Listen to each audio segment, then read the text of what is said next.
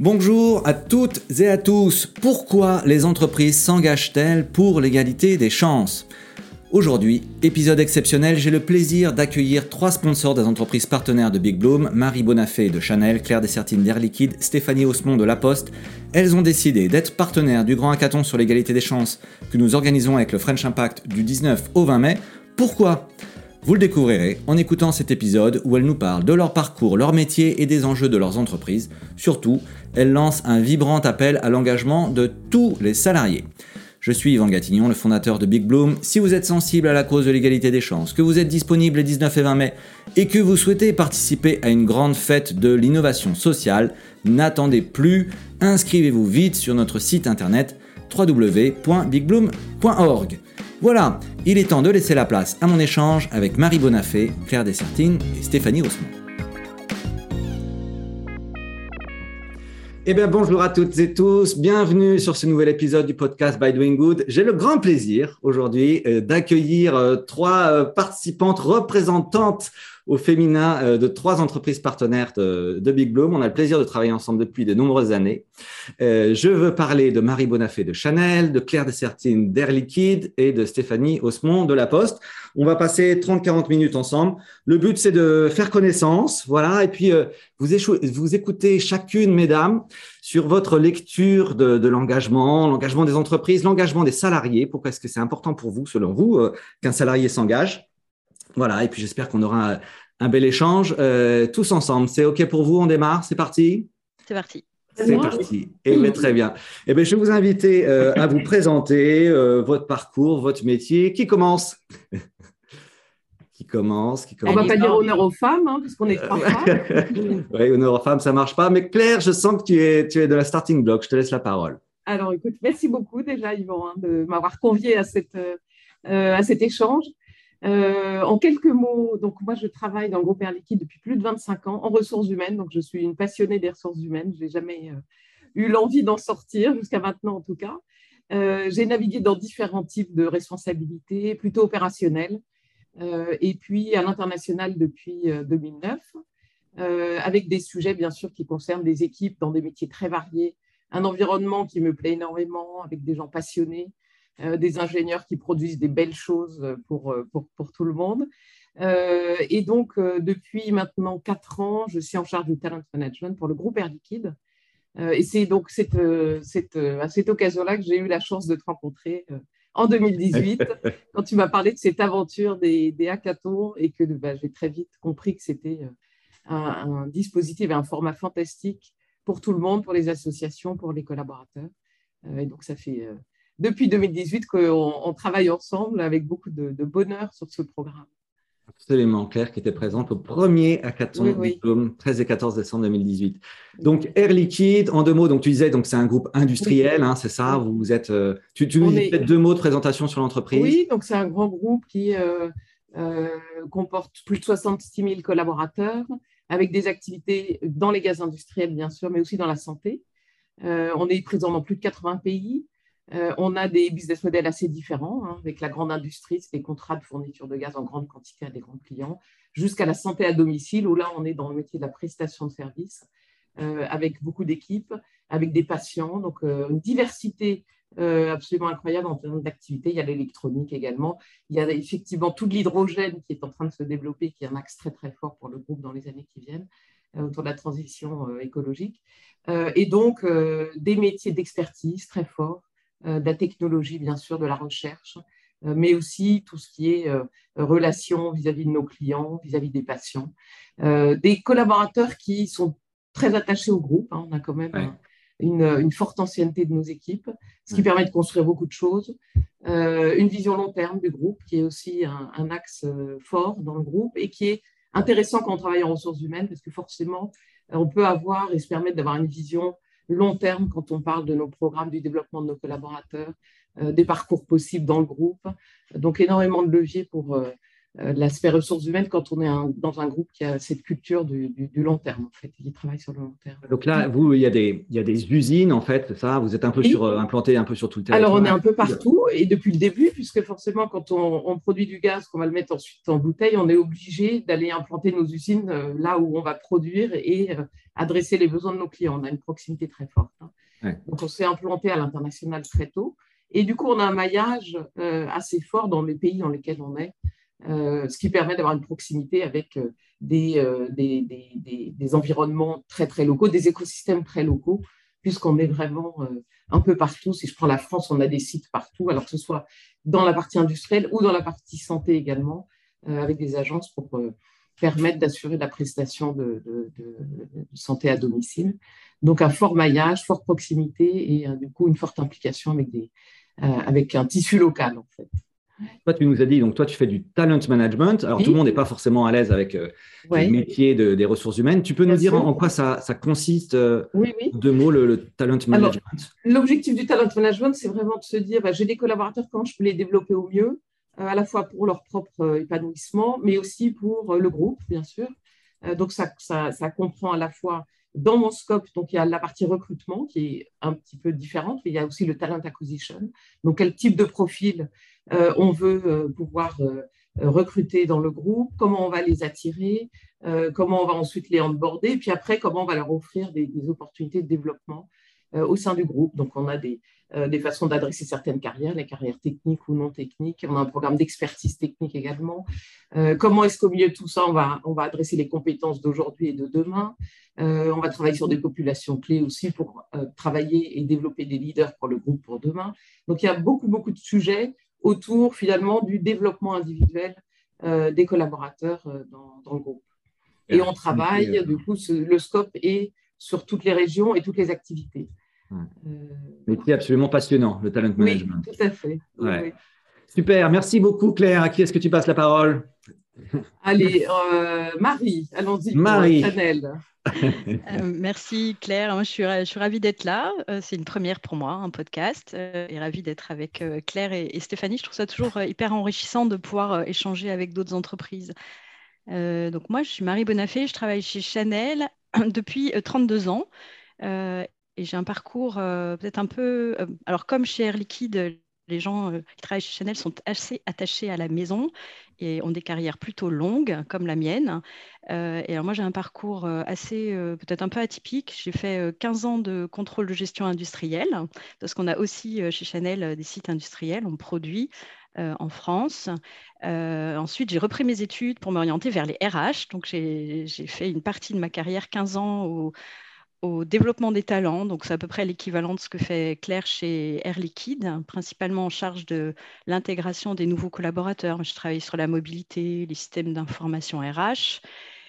Et euh, pendant cette période-là, j'ai eu la chance qu'on me propose d'être administratrice de la Fondation Chanel à sa création en 2011. Je pense que ça a été la petite étincelle euh, qui m'a donné envie de, de, nouveau reprendre mes études en 2019. J'ai fait, euh, en plus de mon travail, voilà, c'est aussi possible, c'est des, des, des, des, opportunités qu'on a chez Chanel de reprendre ces études. J'ai fait un master à Dauphine en développement des talents. Voilà. Et à la suite de ça, j'ai eu la chance et euh, euh, d'avoir un nouveau poste. Et je suis depuis deux ans euh, en, charge du social commitment pour la France et pour l'Europe. Bien. Et c'est quoi les prochaines études que tu vas faire, Marie? je bah, écoute, quand je serai à la retraite, il y a l'université des seniors, donc je suis sûre que j'aurai plein, de choses, plein de choses à apprendre. Mais en tout cas, dans, mon nouveau métier, j'apprends tous les jours et c'est ce qui me plaît beaucoup. voilà, j'apprends, on va en parler sûrement, avec cette proximité qu'on a avec les associations, avec vous aussi, nos partenaires, Big Bloom, Pro Voilà, je trouve que c'est un, un, métier qui est extrêmement riche. et donc, j'ai l'impression de me développer tous les jours. Est-ce que tu peux nous présenter un, petit peu l'entreprise Chanel? Parce que c'est vrai que voilà, les gens connaissent le Chanel par les publicités, mais on n'a absolument aucune idée de la taille de l'entreprise, les métiers aussi. Tu peux nous en dire deux mots, s'il te plaît?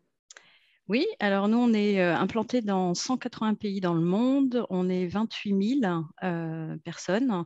Dans, dans, le monde entier. on a trois activités principales la mode, que tout le monde connaît, tout ce qui est parfum beauté, donc le maquillage, les parfums et le soin, et l'horlogerie-joaillerie.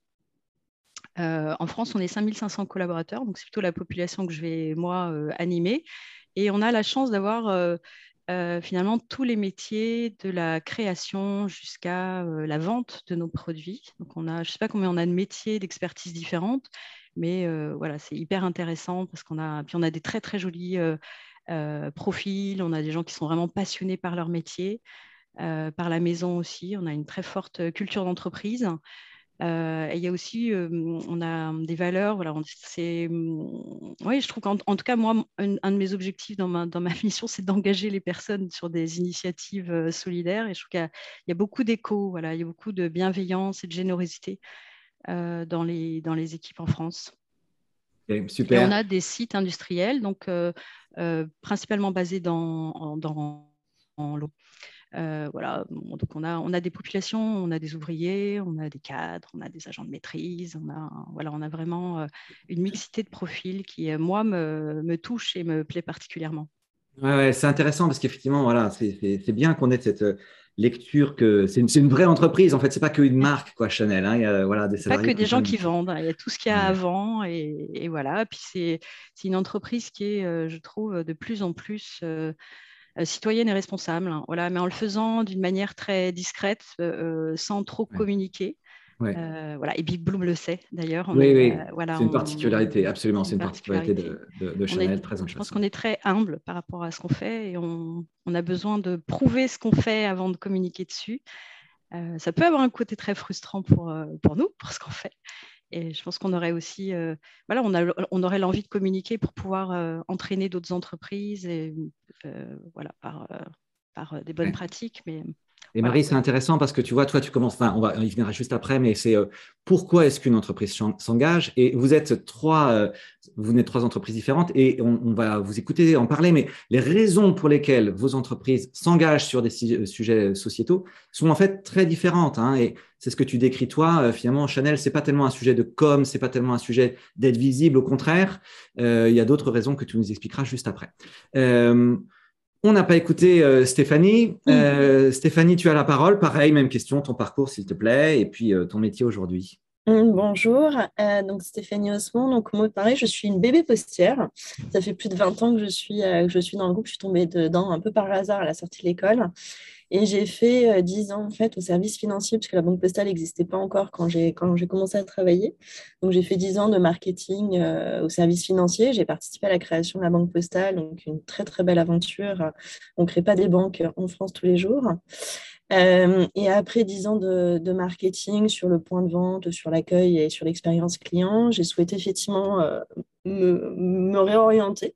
Alors, je n'ai pas fait de formation, mais j'ai eu la chance en en interne en fait, de participer à la création de l'association qui s'appelle l'Envol, euh, le campus de la Banque Postale, qui est un programme d'égalité des chances euh, qui permet d'accompagner des jeunes qui sont euh, boursiers, issus de partout en France, aussi bien rural que urbain, et les accompagner en fait dans ce programme pendant six ans euh, sur les trois années lycée et après trois années euh, post-bac euh, pour leur donner des chances en fait de réussir les études de leur choix.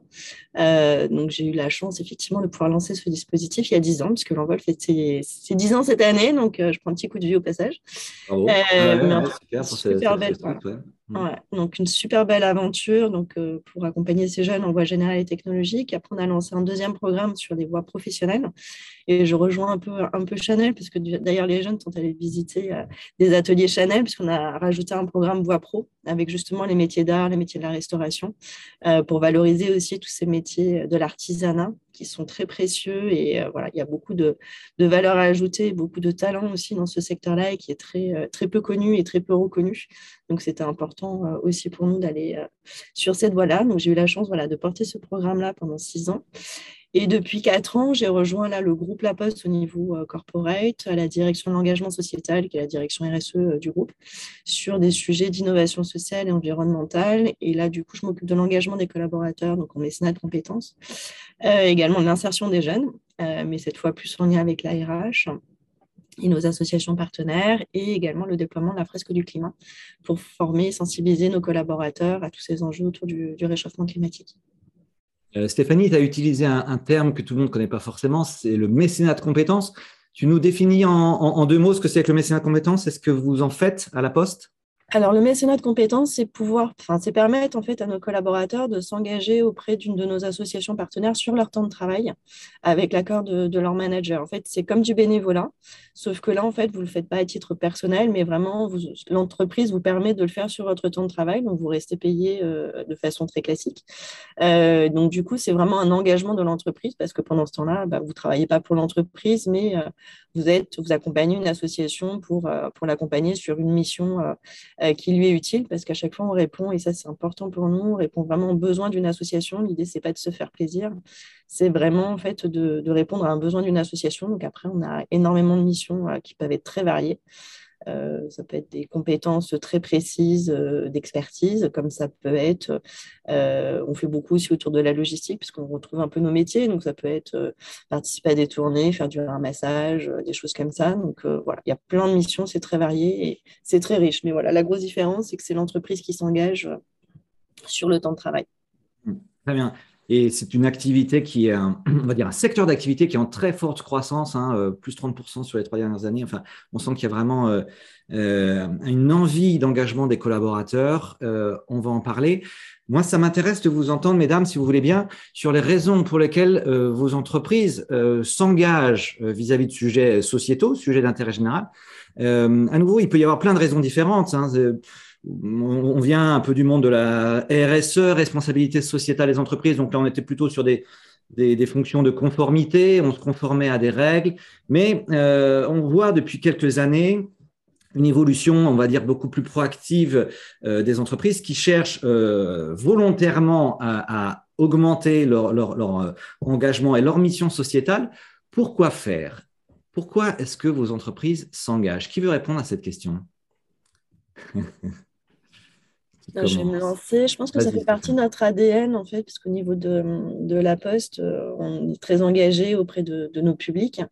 On est présent sur tout le territoire et ça fait vraiment partie de, de notre ADN. Et c'est pas pour rien que depuis un an, on est devenu entreprise à mission. Donc, on est vraiment, en fait, à accompagner euh, notre écosystème et, euh, et, toutes ces valeurs de proximité par notre présence, par nos actions, par nos métiers, quelque part ça devient vraiment naturel en fait. On ne s'est pas trop posé la question. Euh, c'est quelque chose qui est une continuité, une continuité de ce que nos agents, nos collaborateurs font euh, au quotidien vis-à-vis de nos clients. Et donc du coup, c'est permettre d'aller un petit peu plus loin de mettre un cadre, euh, un cadre plus structuré. Mais c'est naturel en fait. La question ne s'est pas posée sous cet angle-là. D'accord, c'est ça. C'est vrai que vous êtes de toute façon une entreprise de service public et donc vous intéresser au sujet d'intérêt général, c'est euh, ce que vous faites presque au quotidien, non? Non, mais c'est pas tout à fait la même chose parce que les missions de service public, euh, c'est régi par rapport aussi à des conventions avec l'État. Là, c'est vraiment l'état d'esprit en fait et l'ADN de l'état d'esprit en fait dans lequel il est fait. Euh, au-delà des missions, c'est qu'il y a vraiment une transmission, une entraide qui est vraiment ancrée dans notre ADN en fait au-delà des missions, c'est la façon de le faire. Euh, donc, c'est vraiment très. Et puis aujourd'hui, on a plein de missions qui ne sont pas de service public, hein, parce qu'on a des activités autour de la livraison des colis. Euh, dans les... On a aussi beaucoup de métiers autour de la santé, du numérique, euh, enfin, beaucoup de métiers qui sont peu connus. En fait, tout le monde connaît la poste, mais personne ne connaît vraiment la poste au final, parce que la poste, c'est pas que le facteur et le chargé de clientèle. Et surtout, ces métiers qui sont peu connus, qui ne sont pas de service public dans l'absolu, on, on, le fait de façon responsable, avec le souci, effectivement, de cette, de cette proximité, de cet accompagnement-là. D'accord, très bien. Merci euh, Stéphanie. Même question, Claire, Marie. Alors, moi, je pense que pour le groupe Air Liquide, c'est effectivement, il y a, il y a, ça se renforce, hein, comme tu l'as évoqué depuis euh, quelques années, euh, mais ce n'est pas un, un, positionnement nouveau. c'est quelque chose sur lequel le groupe ben, a, a, participé déjà depuis la création de la fondation en 2008, avec des programmes pour les territoires et puis la recherche scientifique et autres. Euh, donc, ça fait partie aussi de la culture du groupe, ce sens de la citoyenneté. On est une entreprise citoyenne et il faut que ça se voit, il ne faut pas que ce soit juste euh, des mots. Euh, donc, il y, a quand même ça qui est profondément ancré, je pense, vraiment dans le, dans le top management du groupe. Mais il y a également sans doute bah, la réalité. On voit des collaborateurs qui ont aussi envie de ça, qui ont envie de donner du sens à leur action, qui viennent parce qu'il y a un projet d'entreprise qui leur plaît, mais qui ont aussi cette envie-là. Donc, je pense que ça a aussi poussé finalement une prise de conscience et une envie d'aller plus loin, une envie d'agir, et du coup, la prise en compte de ça en disant bah, comment est-ce qu'on peut euh, le mettre en musique de façon plus forte, avec des programmes, avec une incitation pour les collaborateurs et une facilitation pour, pour, contribuer comme ça euh, à un monde associatif et à ce qui nous entoure. Euh, donc c'est essentiellement pour ça. Est-ce que, tu dirais, est-ce que tu dirais, Claire, que c'est principalement des raisons internes, c'est-à-dire c'est vis-à-vis de vos salariés, à la fois pour les, les recruter, les fidéliser, les développer, les engager aussi, ou est-ce qu'il y a aussi des raisons externe vis-à-vis de mhm. vos clients, de vos parties prenantes? Alors, c'est un mix. Hein. Je pense que, bien sûr, c'est aussi une façon de répondre aux attentes des, collaborateurs qu'on a envie d'intégrer. Euh, mais au-delà de ça, comme enfin, j'expliquais tout à l'heure, effectivement, on a une, couverture géographique très large. On est vraiment près des, localités, des territoires. Il y a, une, une, relation euh, qui se fait avec beaucoup de communautés autour de nous. Et donc, forcément, il y a un échange qui se fait, une envie d'aller plus loin. Euh, je pense qu'il y a beaucoup de collaborateurs qui, d'ailleurs, depuis déjà des années, étaient eux-mêmes très engagés euh, dans le milieu associatif. Et les premières initiatives que j'ai pu voir il y a plus de 25 ans, c'était des collaborateurs qui venaient avec de l'enthousiasme en disant ah, mais est-ce qu'on pourrait faire ça? Euh, Je travaille avec telle association. est-ce qu'on pourrait imaginer telle ou telle action avec le site, etc. donc, c'était porté vraiment par des collaborateurs très engagés, mais avec une réponse du management qui était favorable euh, pour essayer de faire quelque chose. Donc, des, des initiatives très locales. Aujourd'hui, ce qu'on essaie, c'est de donner un cadre plus large et puis euh, de permettre et de favoriser cet engagement pour les collaborateurs qui peut-être n'y pensent pas au début et puis qui voient que les choses peuvent se faire et peuvent arriver du coup avec des idées ou contribuer à des projets. Ouais, D'accord. Merci beaucoup. Et chez Chanel, alors tu as commencé un petit peu à en parler, euh, Marie, c'est quoi le sens pour vous de l'engagement sociétal? Euh, alors moi, je fais une partie de l'engagement sociétal de Chanel, mais je pense que chez Chanel, euh, il y a vraiment eu cette prise de conscience euh, assez tôt aussi de, l'impact qu'on pouvait avoir sur, sur l'environnement, il y a depuis très, très longtemps chez Chanel, on essaye de vraiment travailler sur la, filière d'approvisionnement de nos matières premières hein, pour faire en sorte qu'elle soit la plus responsable possible depuis l'origine.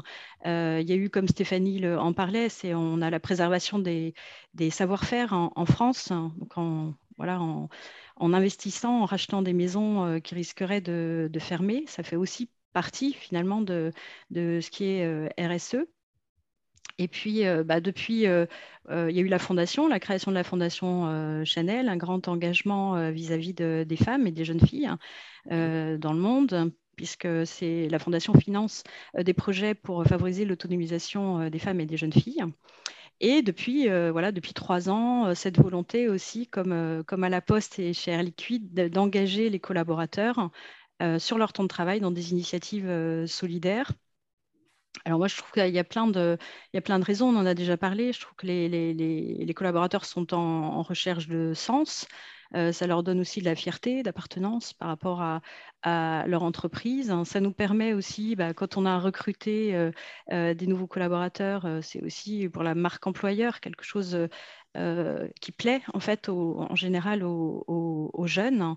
Euh, donc ça, c'est plus pour le... Et puis je pense que ça permet de euh, participer à des missions euh, de mécénat de compétences. Ça permet vraiment de développer ces compétences, que ce soit parfois des expertises métiers, euh, ça permet parfois euh, aux collaborateurs de, renforcer le, sentiment qu'ils ont des vraies compétences et des vraies expertises. Parfois, nos collaborateurs, ils oublient ça.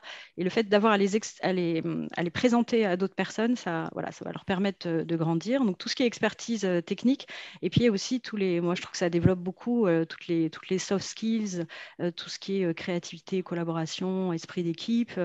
Et dans toutes ces missions, moi, je vois aussi une grande euh, possibilité à, ouvrir les esprits, ouvrir les chakras des gens. Euh, je pense qu'on est euh, chez Chanel, peut-être comme chez Air Liquide et La Poste, extrêmement privilégiés. Voilà, de se confronter à des, à des publics qui sont parfois moins favorisés que, que nous. voilà, ça permet aussi de faire bouger les lignes et d'avancer tous ensemble.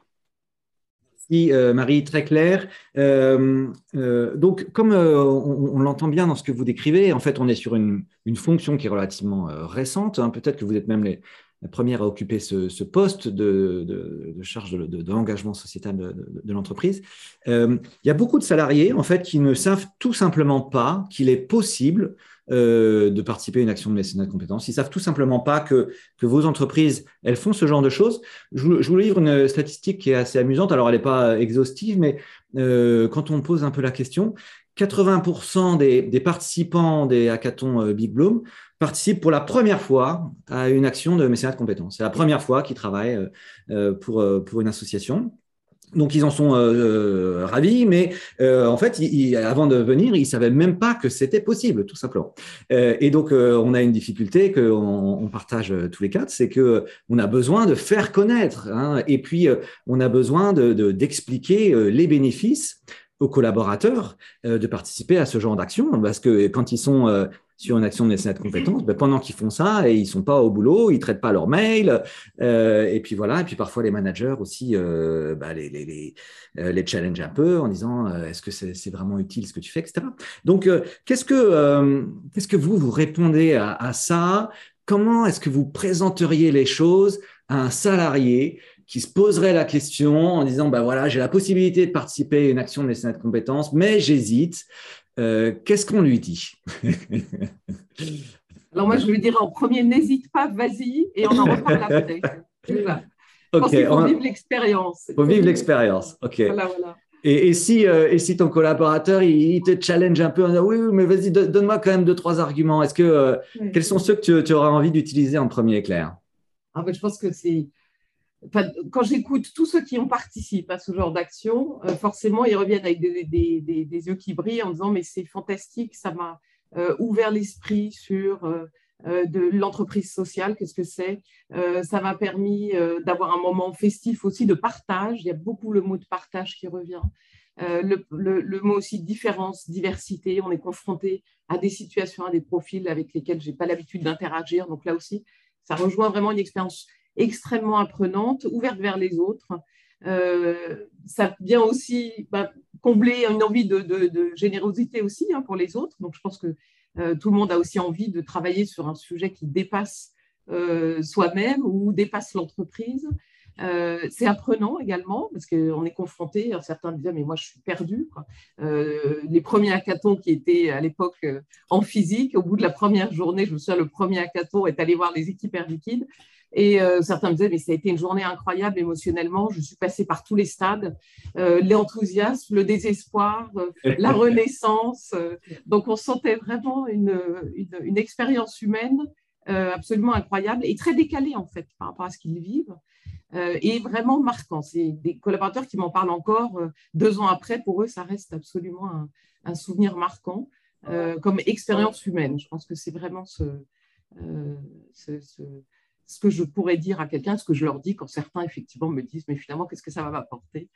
Euh, Ça redonne du souffle ou ça en donne tout court hein, pour ceux qui aussi parfois ben, euh, cherchent un petit peu euh, une, une, une, expérience un peu différente de, de, ce qu'ils vivent au quotidien. Stéphanie, Marie, même question. Marie, tu as commencé un peu à répondre, mais n'hésite pas à développer. Ben, nous, on remarque qu'il y a quand même pas mal de freins à l'engagement. Donc, c'est un peu travailler sur ces freins et je pense que nous, on accompagne beaucoup euh, chez Chanel, on fait des briefs avant l'émission, on est souvent là aussi. Je pense que c'est important de rassurer, parce qu'il n'y a que deux ans finalement qu'on existe et je pense qu'il faut aussi faire, euh, faire ses preuves. Et on passe euh, beaucoup par le témoignage. Hein. Je pense que quand les gens ont vécu une mission, bah, ils en parlent avec des mots incroyables et qui, vont vraiment permettre, faire souvent basculer des, indécis chez nous. Euh, et on, se base aussi beaucoup sur les feedbacks qu'on reçoit. Et hum, nous, le mot qui ressort le plus des feedbacks qu'on reçoit des, volontaires, c'est enrichissant. Donc, c'est vraiment cette notion de, se développer euh, au travers des hum, des missions que les collaborateurs peuvent, euh, peuvent faire. Donc, il y a cette notion voilà, de développement. Euh, mais voilà, c'est pas c'est pas si simple que ça. Euh, mais euh, voilà, on y arrive. Les principaux que tu, tu, rencontres, Marie, c'est quoi? C'est la question du temps, de l'engagement. c'est souvent la question du temps. En tout cas, sur les hackathons Big Bloom, je pense que le fait d'être monopolisé une journée et demie, ça pose voilà, c'est plus compliqué. Sur les missions plus courtes, finalement, voilà, les gens se positionnent. je pense que les gens sont très en attente aussi de, de se retrouver en présentiel. Euh, que le digital, ça a été top. Et vraiment, euh, moi, j'ai découvert Big Bloom pendant le, un petit peu avant le premier confinement et on s'est lancé pendant le confinement. Et vraiment, le, distanciel a, été top. Je pense qu'il ils sont en attente de nouvelles modalités, de rencontrer les gens. voilà. Et puis après, il y a aussi des freins par rapport au manager. Qu'est-ce que mon manager va, va penser? Est-ce que je peux m'absenter? Chacun est un peu différent finalement par rapport à, à son engagement. Et toi, euh, Stéphanie, à la Poste, comment ça se passe? Oh, bah, Ça se passe bien, c'est assez récent aussi. Hein. Enfin, comme, euh, comme pour Marie, on a lancé le dispositif fin 2019, donc juste avant le, confinement. Donc, euh, donc c'est un dispositif qui est encore, encore très récent. peut pas faire des redites, parce que effectivement, ce que Claire et Marie je ont dit, je le partage complètement. Je dirais que hum, par rapport aux collaborateurs, souvent ils nous disent effectivement à quoi ça sert parce qu'on propose parfois des missions qui vont durer une heure, une heure de coaching une heure et demie, deux heures de coaching pour des jeunes. Je me dis, mais en gros, à quoi ça sert? C'est juste une heure, c'est juste deux heures, euh, etc. Et en fait, c'est d'arriver à leur démontrer que déjà, juste cette séquence-là est très importante pour les jeunes parce qu'ils se sentent considérés, euh, parce que bah, d'avoir un collaborateur d'une entreprise qui prend son temps pour relire son CV, le challenger sur son projet professionnel, ça a une importance euh, extrême pour lui en termes de reconnaissance, au-delà des conseils euh, qui peuvent euh, bien sûr être, donnés. Donc, euh, il y a un impact très fort. Et puis aussi, ce que je leur dis, c'est que bah, si tout le monde donne une heure, on est 250 000, ça fait 250 000 heures par an. Donc là, on a un impact de folie sur la société. Donc, donc c'est plein de petites gouttes d'eau de chacun qui peut permettre ça. Et puis après, pour les managers, qui est effectivement un vrai, c'est pas que c'est un vrai frein, mais c'est un vrai sujet aussi, parce qu'on est sûr, ils ont aussi leurs objectifs à tenir et, et c'est bien normal.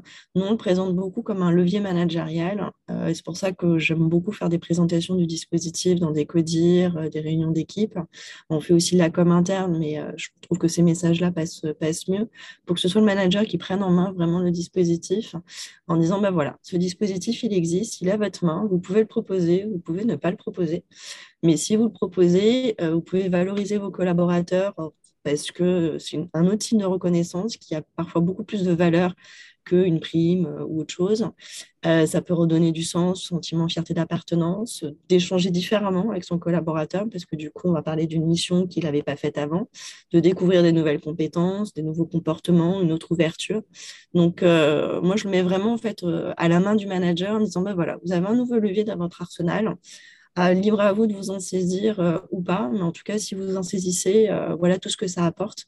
Et c'est un vrai plus pour, pour l'entreprise pour vous, pour vos collaborateurs et pour les associations, euh, bien évidemment. Donc euh, voilà comment ce qu'on fait. Ça marche plutôt pas trop mal parce que les collaborateurs, effectivement, à chaque fois reviennent hyper contents de leur, de leur mission. Ils sont très reconnaissants vis-à-vis du manager. Donc ça va devenir un peu une marque employeur du manager quelque part euh, à terme, tiens, j'ai un manager qui m'autorise le mécénat de compétences, ah pas toi, bon bah, je vais peut-être pas aller chez lui on verra après si on va jusque-là, mais ça peut en fait. Hein. quand on fait de la mobilité interne ou externe, on choisit aussi son manager avec qui on veut travailler, donc ça peut faire partie hein, des critères de choix aussi euh, plus individuels. Mm. c'est une évidence et c'est des choses qu'on voit déjà. Euh, euh, nous, à, notre niveau, puisqu'on embarque une vingtaine d'entreprises partenaires, et c'est vrai que ça fait une différence sur des, sur des entreprises qui sont sur des secteurs très concurrentiels en termes de guerre, des talents. Hein.